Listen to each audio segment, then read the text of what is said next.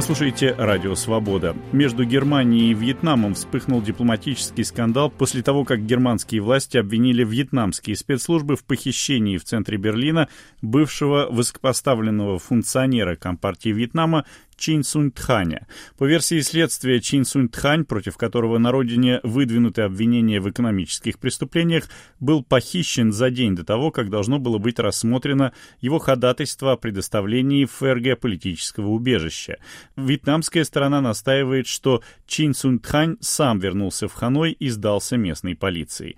Мой собеседник, корреспондент Радио Свобода в Берлине, Юрий Векслер. Юрий, ну вообще похищение иностранного гражданина в центре Германии германской столицы выглядит, ну, просто детективом настоящим. Что известно об обстоятельствах этого похищения?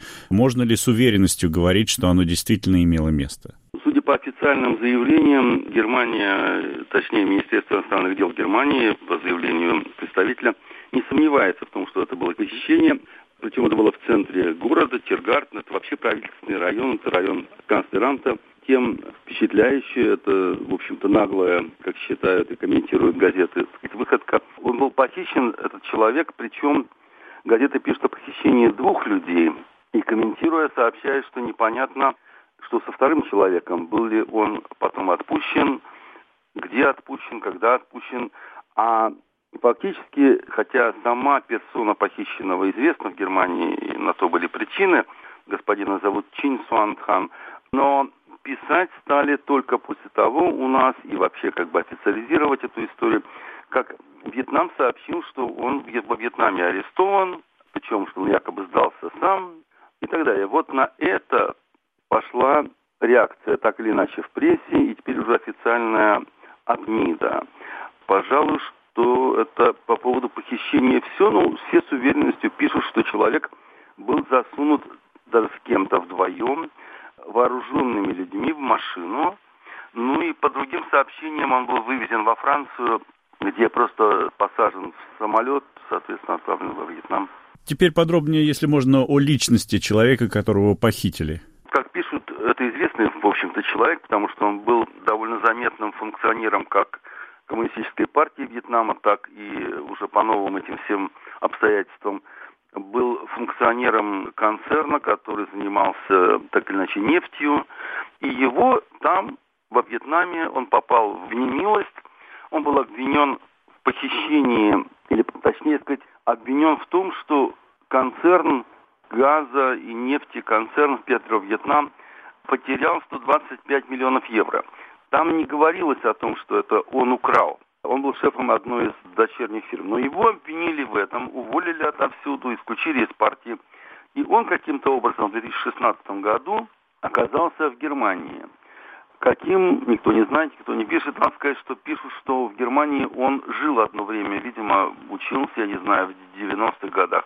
Он оказался здесь. И по другим комментариям он купил себе дом в Берлине, но как только более-менее стало официально известно во Вьетнаме, что он живет в Берлине, то тут надо все-таки сказать, что были попытки добиться его официальной выдачи. Последняя такая попытка недавно была в Гамбурге на саммите двадцатки, где глава Вьетнама был в качестве наблюдателя Гуэн Фучонг, и он пытался даже разговаривать с Ангелой Меркель, потому что официальный запрос на высылку, на выдачу был сделан.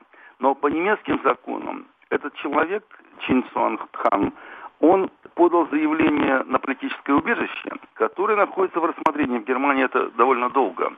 И, соответственно, запрос Вьетнама на выдачу, он тоже находится на рассмотрении. Поэтому Германия демонстрирует возмущение нарушением всех возможных международных правил, что человека похищают в Германии, поэтому Германия даже ультиматум выставила в понедельник, чтобы до среды его вернули в Германию. Ну, выдержав этот срок, не получив никакого ответа, представитель МИДа сделал свои заявления, в которых содержится и угроза в адрес Вьетнама, что во всех всевозможных отношениях между двумя странами, экономических и всяческих других, в частности помощи, выводы будут сделаны, и последствия у этого беспрецедентного, как заявляет МИД Германии, события, кражи человека среди бела дня в центре германской столицы, последствия будут. А предприняты ли уже какие-то конкретные шаги? Пока самый конкретный шаг – это требование, точнее сказать, это высылка сотрудника посольства Вьетнама, который, судя по комментариям газет, отвечает за разведывательную деятельность здесь. Он должен в течение 48 часов покинуть Германию. А какие будут еще движения в области экономики, двусторонних отношений, мы увидим, пока Германия по-прежнему настаивает на том, чтобы выкранный человек Чин Суанхан имел возможность вернуться в Германию и оставаться в ней до официального рассмотрения его заявления на политическое убежище и официального же рассмотрения заявления Вьетнама с требованием его выдачи. До этого он, как считают официальный Берлин, должен быть в Германии. Но есть одно обстоятельство между Германией и Вьетнамом двустороннего договора, который регламентирует выдачу граждан стран друг другу. Такого договора нет, поэтому представить себе, что Вьетнам вернет его, очень и очень трудно. Это был корреспондент «Радио Свобода» в Берлине Юрий Векслер. О том, как в Ханое воспринимает случившееся, говорит заведующий кафедрой истории стран Дальнего Востока Петербургского государственного университета, специалист по Вьетнаму Владимир Колотов. Вот этот человек, которого, как заявляют власти Германии, похитили в центре Берлина и вывезли во Вьетнам. Кто он такой? Это высокопоставленный сотрудник вьетнамской нефтяной государственной корпорации – который курировал вопросы строительства. Он находится под следствием во Вьетнаме. Что с ним происходит? Почему, по-вашему, власти Вьетнама хотели, чтобы он оказался в стране? Начиная вот с этого момента информация начинает разниться. То, что говорят немцы, и то, что говорят вьетнамцы. Известно только, что вот Чинь Суан Тхань, он обвиняется во Вьетнаме в экономических преступлениях. К нему предъявлены претензии на 3,3 миллиарда донгов. Это примерно 145 миллионов долларов.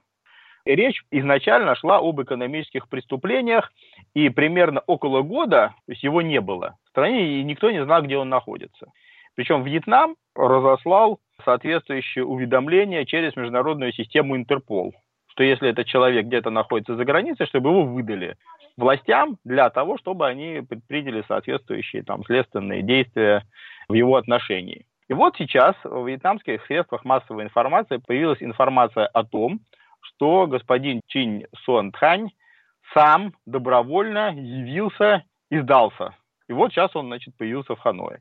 Пока общественность переваривала эту информацию, пришла новость из Германии. Немцы заявили, что он находился в Германии и был похищен вьетнамскими спецслужбами из Берлина, где он, значит, гулял по парку Тиргартен.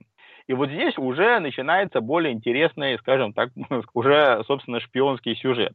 Потому что если гражданин Вьетнама совершил какие-то правонарушения, бежал, и власти Вьетнама издали соответствующий запрос в органы Интерпола, то, соответственно, все законопослушные страны, где он находится, должны сказать, вот этот человек находится у нас, и мы его передаем во Вьетнам. Но немцы этого не сделали. То есть а, получается, что они знали, что подозреваемый в преступлении экономического характера находится в течение длительного времени на территории Германии, и они не выдавали его вьетнамским властям и скрывали это.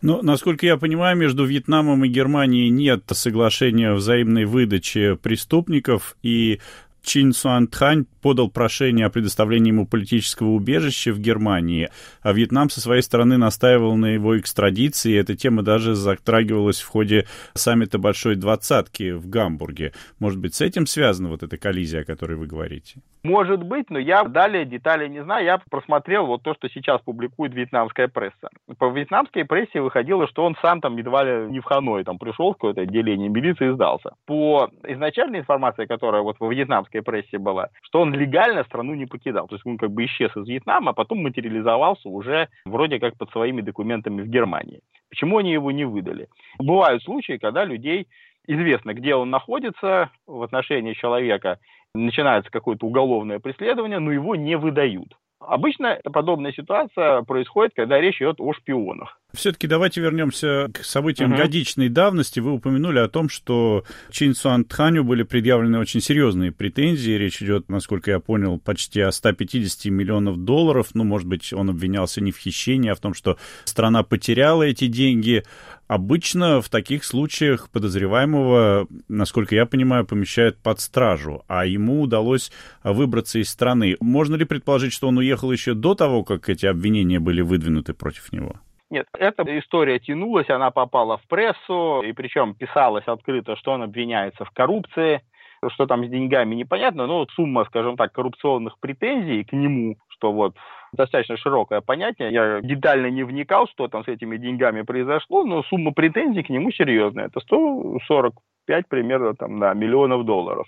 И в один прекрасный момент, когда там вот его готовились уже изменить меру пресечения, он просто исчез. Потом он материализовался, как сейчас уже выяснилось, для людей, которые не связаны там со спецслужбами и просто там, сказать, информацию получают из средств массовой информации. Оказывается, он достаточно длительное время, достаточно высокопоставленный чиновник, у него есть доступ к гостайне, у него есть доступ к людям, имеющим гостайну, и он скрывался за границей, причем его отказывались выдавать. Так или иначе, дипломатический скандал между Вьетнамом и Германией вспыхнул. Выслан высокопоставленный вьетнамский дипломат. Чем рискует Вьетнам в связи с этим обострением? Власти Германии заявляют о том, что они примут меры, видимо, экономического характера. Насколько тесны связи экономические, прежде всего, между Вьетнамом и Германией? Я думаю, что экономические связи между Вьетнамом и Германией в целом существуют. Где-то мне попадалась информация, что порядка 9 миллиардов долларов товарооборот. В принципе, Вьетнам – это достаточно динамичная и бурно развивающаяся экономика. Очень стабильная страна, одна из самых стабильных в Юго-Восточной Азии. Я могу сказать, что за последние 20-25 лет средние темпы роста вьетнамской экономики составляли 7% в год. Это достаточно приличный показатель, достаточно стабильная национальная валюта, стабильная политическая система. Я не думаю, что подобными мерами можно выкрутить руки Вьетнаму, тем более, что после поражения США во Второй Индокитайской войне в 1975 году Соединенные Штаты на 25 лет ввели санкции секторальные, экономические в отношении Вьетнама, которые были в 1995 году сняты ввиду их бессмысленности. Можно ли оценивать, насколько велика вьетнамская диаспора в Германии? Да, там достаточно крупная диаспора, причем она состоит из двух составляющих. То есть в Чехии в основном вьетнамская диаспора, она занимается коммерцией, это, грубо говоря, такая экономическая миграция, которая вот в советское время осела, там какие-то люди учились и так далее. Там э, существуют достаточно крупные оптовые рынки, в том числе вьетнамские, которые вот торгуют всякими товарами в Восточной Европе. В Германии вьетнамская диаспора состоит как бы из двух частей. Это восточные, скажем так, вьетнамцы и западные. Западные – это потомки эмигрантов, которые были связаны с южно-вьетнамским режимом, существовавшим до 1975 года, с Вьетнамской республикой. И в этой среде некоторое время назад сохранялись в том числе и такие настроения, скажем так, оппозиционного характера в отношении современного вьетнамского режима.